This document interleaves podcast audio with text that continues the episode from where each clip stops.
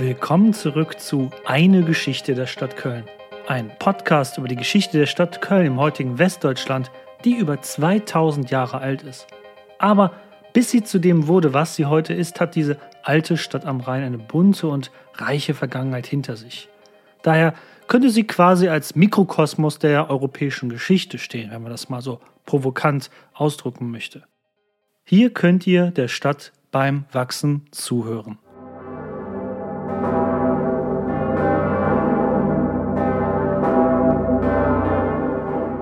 In der letzten Folge endete die kurze fränkische Herrschaft über die römische Kolonie Köln nach nur einem Jahr im Jahr 356. Und das wahrscheinlich auch äußerst unblutig, denn die Franken haben die Stadt wahrscheinlich kampflos den Römern zurückgegeben. Als Gegenleistung wurde ihnen erlaubt, sich in der Kölner Bucht als Verbündete Roms niederzulassen. In dieser Folge wollen wir uns, soweit es von der Quellenlage her geht, anschauen, wie sich das spätantike Köln am Ende des vierten Jahrhunderts entwickelt hat. Viele erliegen ja der Versuchung, das Ende der römischen Herrschaft insgesamt, wie auch regional, als stringente Abwärtsspirale zu sehen, die letztendlich im Untergang des römischen Reiches im Jahr 475 herum kulminieren sollte. Oft wird hierbei ein konstanter Niedergang von römischen Institutionen, eine immer weitere Schwächung von direkter Kontrolle und eine Deurbanisierung angeführt. Dass es hierbei jedoch oft regionale und deutliche Unterschiede gab, nun das ist oft kein Thema. Und erstaunlicherweise sollte die Gegend um Köln im ausgehenden 4. Jahrhundert vergleichsweise ruhig bleiben. Vergleichsweise ruhig wohlgemerkt, denn der wahre Sturm, die wirklichen Bedrohungen für die römische und auch die germanische Welt von außerhalb, die kommen nun vermehrt vom Osten des Reiches und von der Donau her im heutigen Ungarn. Ich sehe mich daher leider auch wieder gezwungen, auch gesamtrömische Entwicklungen anzuführen, die wir aber benötigen, um sie auf die Ebene der Stadt Köln in spätrömischer Zeit herunterbrechen zu können. Doch bleiben wir doch erstmal am Rhein.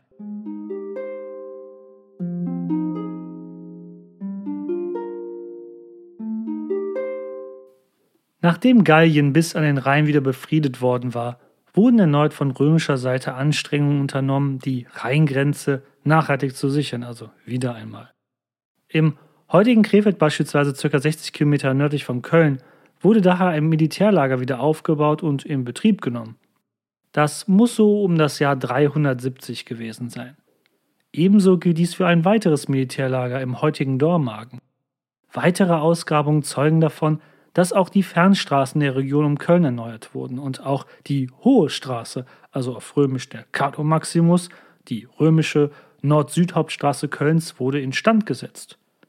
Die Eroberung der Franken hatte sichtbare und auch heute noch archäologisch nachweisbare Schäden in der Stadt hinterlassen. Aber es ist auch eben jene Phase hier am Ende des vierten Jahrhunderts, in der das Prätorium, der Sitz des römischen Statthalters, am prächtigsten ausgebaut wurde. Und Sowas tat man doch nicht, wenn man nicht an eine weitere römische Zukunft glaubte, oder? Auch wenn Trier der bevorzugte Aufenthaltsort der Kaiser in der Region war zu dieser Zeit.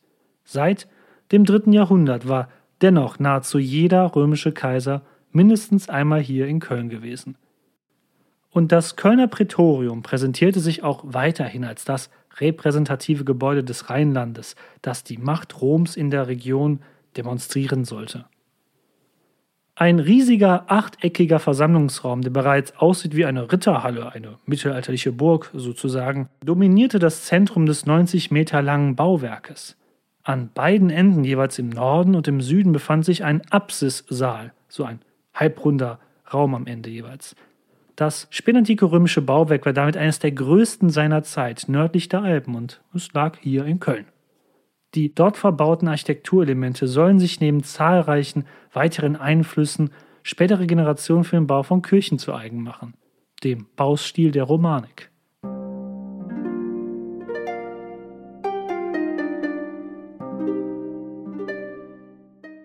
Aber wenn wir schon bei Kirchen sind. Ebenfalls in diese späte Phase des vierten Jahrhunderts fällt der Bau der kleinen, damals kleinen Kirche St. Gerion später benannt nach eben jenem heiligen Märtyrer Gerion, der der Legende nach vor Köln mitsamt seinen christlichen Kameraden den Tod gefunden haben soll. Und auch dieser frühchristliche Sakralbau hatte wie das Prätorium einen achteckigen Zentralbau mit einer großen 24 Meter hohen Kuppel in der Mitte. Das machte die damalige Kirche zu einem der größten Kirchengebäude der Christenheit insgesamt. Die Zeit und die Ressourcen für so ein Bauprojekt zu haben in eben jener Zeit bedeutet, dass es zumindest in der Zeit des Baus der Kirche, so zwischen den Jahren 360 bis 375, doch eine gewisse Friedensphase gegeben haben muss. Was auch dafür spricht, ist, dass die damals wie heute imposante Kirche St. Gerion interessanterweise vor den römischen Mauern der Stadt gebaut wurde. Vielleicht gab es innerhalb der Stadt damals einfach keinen Platz dafür. Sie lag somit quasi ungeschützt vor der Stadt selbst. Auch das ist, wie gesagt, ein Indiz dafür, dass diese Zeit wieder vergleichsweise ruhig gewesen sein muss. Der Name der Kirche selbst wird wohl damals noch nicht den Namen des heutigen Patrons Gerion getragen haben. Die Kirche hat in den späteren Jahrhunderten zahlreiche Umbauten erfahren. Der zentrale achteckige Bau in der Mitte ist jedoch durchweg geblieben, mit eben jener berüchtigten, sagenhaften Blutsäule. Und nein, wir sind noch nicht an dem Zeitpunkt angelangt, dass ich euch die Sage dieser Blutsäule erzählen kann. Von dem damaligen Kirchengebäude im 4. Jahrhundert gibt es ein tolles Modell, welches ihr euch unter anderem im entsprechenden Guide meines Instagram-Accounts anschauen könnt oder auf meiner englischsprachigen Homepage thehistoryofcologne.com. Ich spreche hier die ganze Zeit von der Kirche St. Gerion. Nun, dass sie zu dem Zeitpunkt wohl noch nicht den Namen des späteren Patrons führte, hatte ich ja bereits gesagt, aber auch die Funktion des Baus ist für ihre Frühzeit nicht zweifelsfrei belegt. War sie wirklich eine klassische Kirche oder war dies als Memorialbau für eine bedeutende römische Person oder Sippe gedacht? Nun, da wir es noch nicht zweifelsfrei wissen, wird dies wohl noch geklärt werden müssen, falls das überhaupt geklärt werden kann. Spätere Quellen aus dem 6. Jahrhundert berichten dann von zahlreichen Verkleidungen von Marmor im Innenraum mit Granitsäulen einer prächtigen Ausstattung mit goldenen Verzierungen. Das Schöne ist, von dem antiken, zentralen, achteckigen Raum mit Kuppel sind trotz Umbauten und Weltkriegen teilweise die ersten 16,5 Meter der antiken Bausubstanz noch erhalten. Damit ist St. Gerion eines der am besten, erhaltensten antiken Bauwerke Kölns, neben Teilen der Stadtmauer und einigen römischen Wachtürmen natürlich. Generell müssen wir davon ausgehen, dass schon mehrere Jahre des Friedens für die damaligen Zeitgenossen genug war, sich wieder sicher in der Kölner Bucht zu fühlen. Ich meine, das Jahr 2020 hat ja uns gezeigt, wie schnell sich angeblich immer dagewesene Verhältnisse schlagartig ändern können. Zum Guten wie auch zum Schlechten. Und auch der Zweite Weltkrieg ist so gesehen noch nicht allzu lange her. Also war nicht so lange her, da lag auch unser Land im Trümmern und keiner fühlte sich mehr sicher. Viele Menschen hatten sich sicherlich auch der oftmals damals unsicheren Situation angepasst. Überfälle und Raubzüge von feindlichen Germanenstämmen waren natürlich ein Übel und überhaupt nicht schön, aber so bizarr das klingen mag, auch an so etwas konnte man sich wohl als Mensch damals gewöhnen. Wir wissen von Gutshöfen in der Region, die massiv befestigt wurden und eigene kleine Privatarmeen unterhielten. Auch die nicht kleine Gruppe von fränkischen Siedlern, die nur mit Erlaubnis Roms im römischen Rheinland lebte, wusste sich sicherlich gegen Diebesbanden ihrer ehemaligen Landsleute von rechts des Rheines wohl zu verteidigen. Immerhin waren sie auch selbst oft früher diesem Handwerk nachgegangen.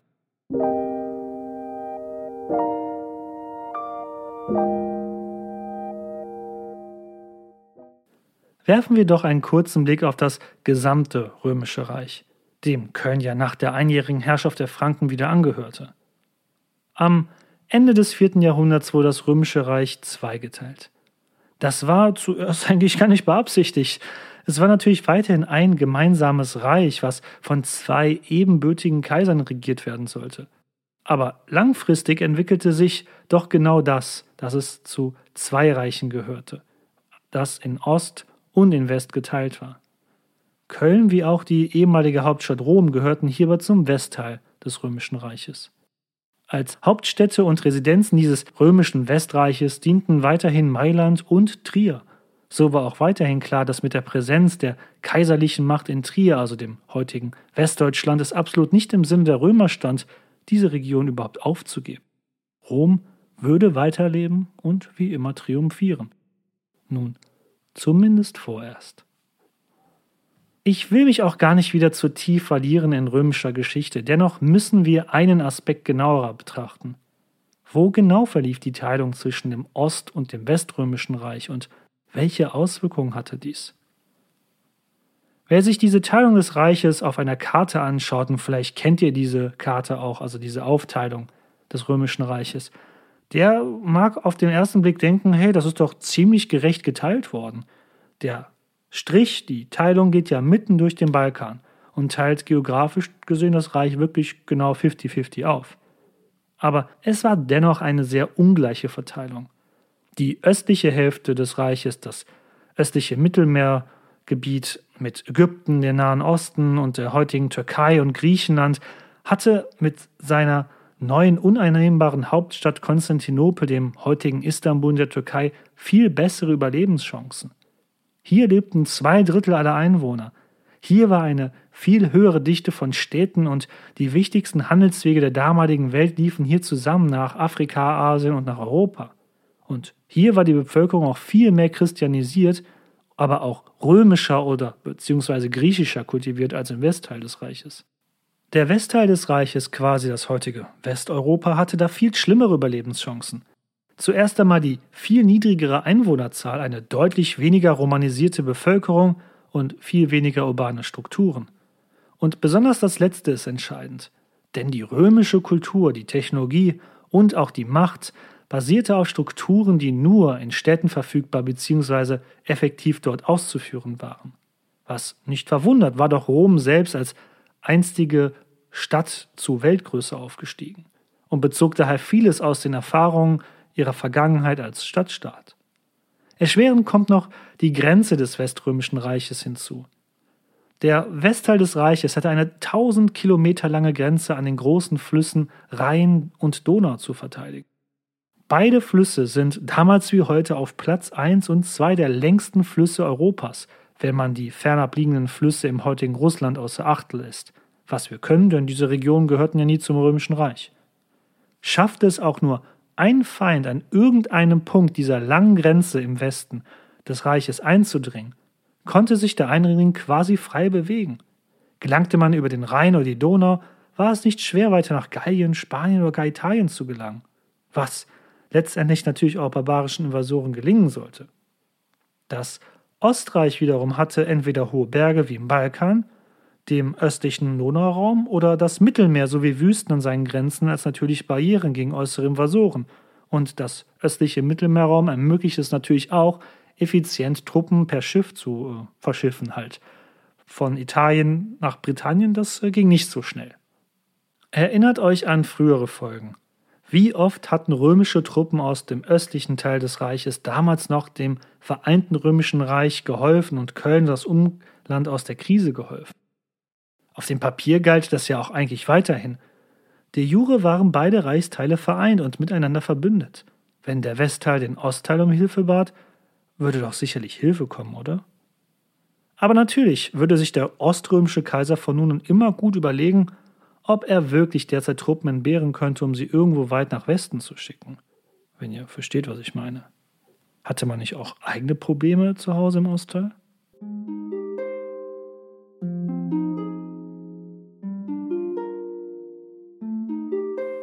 So viel dazu, zur römischen Gesamtlage am Ende des vierten Jahrhunderts. Diese Beobachtungen, die ich hier angeführt habe, sind ja nicht aus der Luft gegriffen. Das Weströmische Reich würde nur noch ein paar Jahrzehnte leben und dann politisch implodieren. Der Ostteil des Reiches würde als sogenanntes byzantinisches Reich noch weitere 1000 lange Jahre fortbestehen, wenn auch mit einer äußerst wechselhaften Geschichte.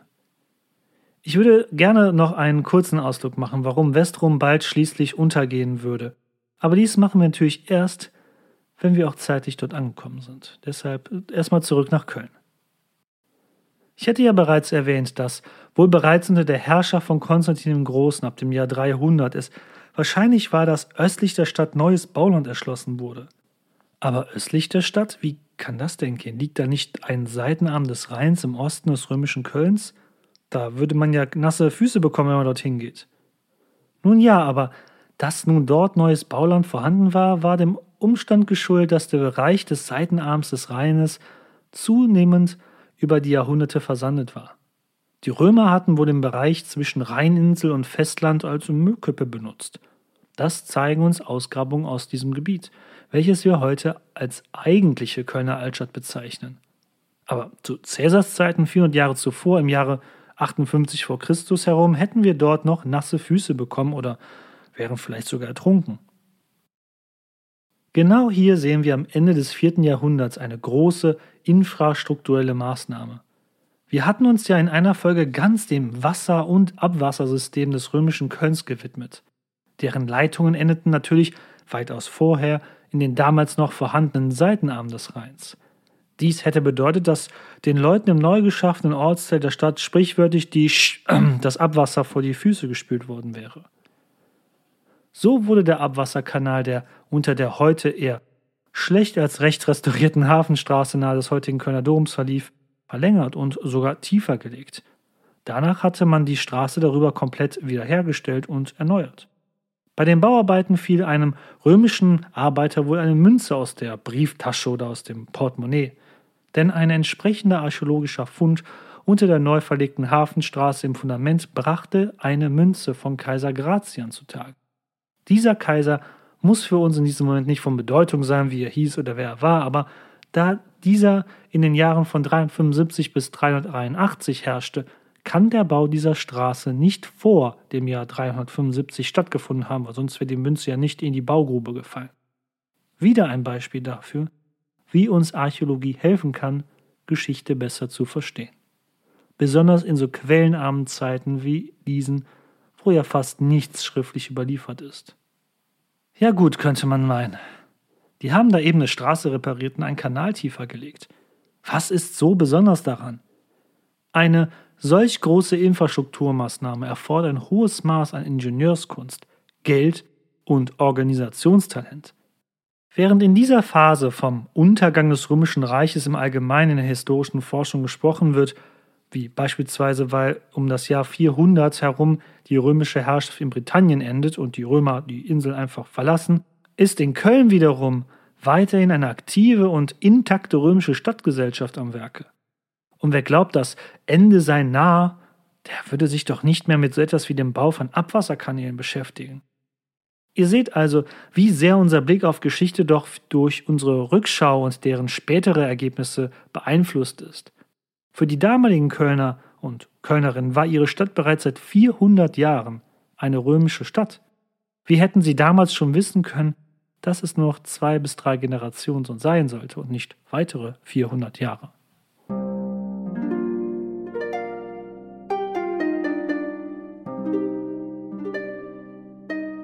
Zweite Hälfte des vierten Jahrhunderts stellte also eine letzte, ruhige Phase des römischen Kölns dar. Im Vergleich zu dem, was im dritten Jahrhundert oder im Jahr 355 geschehen war, jedenfalls. Es war längst kein goldenes Zeitalter mehr, aber wenigstens herrschte in Köln weitestgehend Frieden. Neben der mehrheitlich galloromanischen Bevölkerung lebten besonders auf den befestigten Landgütern und Siedlungen vermehrt angeworbene oder angesiedelte Franken. Eine Romanisierung fand bei ihnen jedoch nicht mehr statt, wie einst bei den Ubiern 400 Jahre zuvor. Dafür war das Reich zu sehr im Krisenmodus und im Abwehrkampf an allen Fronten. In der benachbarten römischen Provinz Obergermanien in der Gegend um Mainz wiederum trieben die germanischen Alemannen weiterhin ihr Unwesen. Die westlich von Mainz gelegene Stadt Trier litt auch spürbar unter der Unruhe in dieser Region. Um das Jahr 407 wurde daher Trier als Kaiserpfalz als quasi zweite Hauptstadt aufgegeben und der Sitz des Kaiserpalastes wurde weiter nach Westen ins heutige französische Arles verlegt. Davon hat sich die Stadt, auch wenn ich Trier wirklich sehr gern habe, aber davon hat die Stadt sich nie wieder ganz erholt. Es würde nicht lange dauern, da wäre Köln wieder die bedeutendste Stadt in der Region. Aber es ist dieser schnelle Abstieg dieser Stadt ab dem frühen 5. Jahrhundert, was Trier zu einem Paradies von Fans des Römischen Reiches macht. Denn wir können die Porta Nigra uns anschauen, die römischen Thermen und hast du nicht gesehen. Besucht die Stadt mal, wenn ihr die Zeit dazu habt. Sie ist wirklich äh, die Reise wert und Abends könnt ihr dann einen schönen Moselwein trinken. Belassen wir es doch für heute mit dieser Folge. Wenn ihr auch auf die Uhr schaut wie ich gerade, werdet ihr merken, dass diese Folge nicht ganz so lang ist wie die der vorigen. Das äh, hat einen Grund. Ein Sturm zieht auf, der die gesamte spätantike Welt überrollen wird. Hätte ich in dieser Folge schon damit angefangen, wir hätten gar kein Ende mehr gefunden. Ich kann nicht über den heiligen Severin sprechen, ohne über Arbogast zu sprechen. Und ich kann nicht über Arbogast sprechen, ohne die Hunnen und die Zeit der Völkerwanderung und Attila zu erwähnen. Das klingt für euch alles wie Bahnhof? Ihr seht also, dafür widmen wir uns besser eine eigene Folge mit all diesen Themen.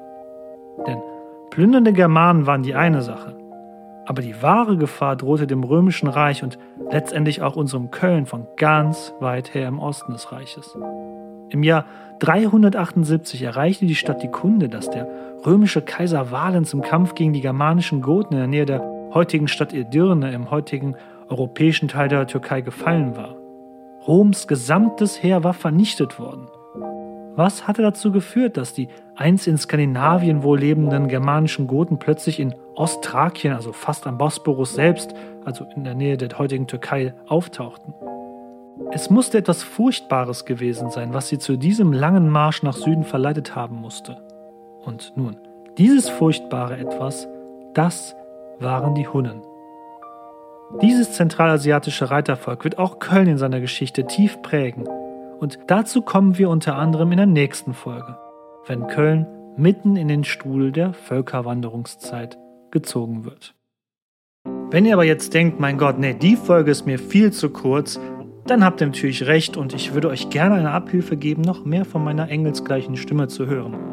Denn mein bester Kumpel und ich haben einen Podcast gestartet. Ja, das ist jetzt der dritte quasi nach dem englischen Köln-Geschichte-Podcast, den ich jetzt hier in dieser Version auf Deutsch übersetze habe ich einen dritten Podcast mit ihm gestartet, der aber kein großer Aufwand, also technischer Aufwand oder Recherche erfordert, denn die, dieser Podcast ist ziemlich einfach strukturiert. Wir setzen uns zu einem Kölsch hin und jeder stellt dem anderen eine Frage, auf die er antworten soll.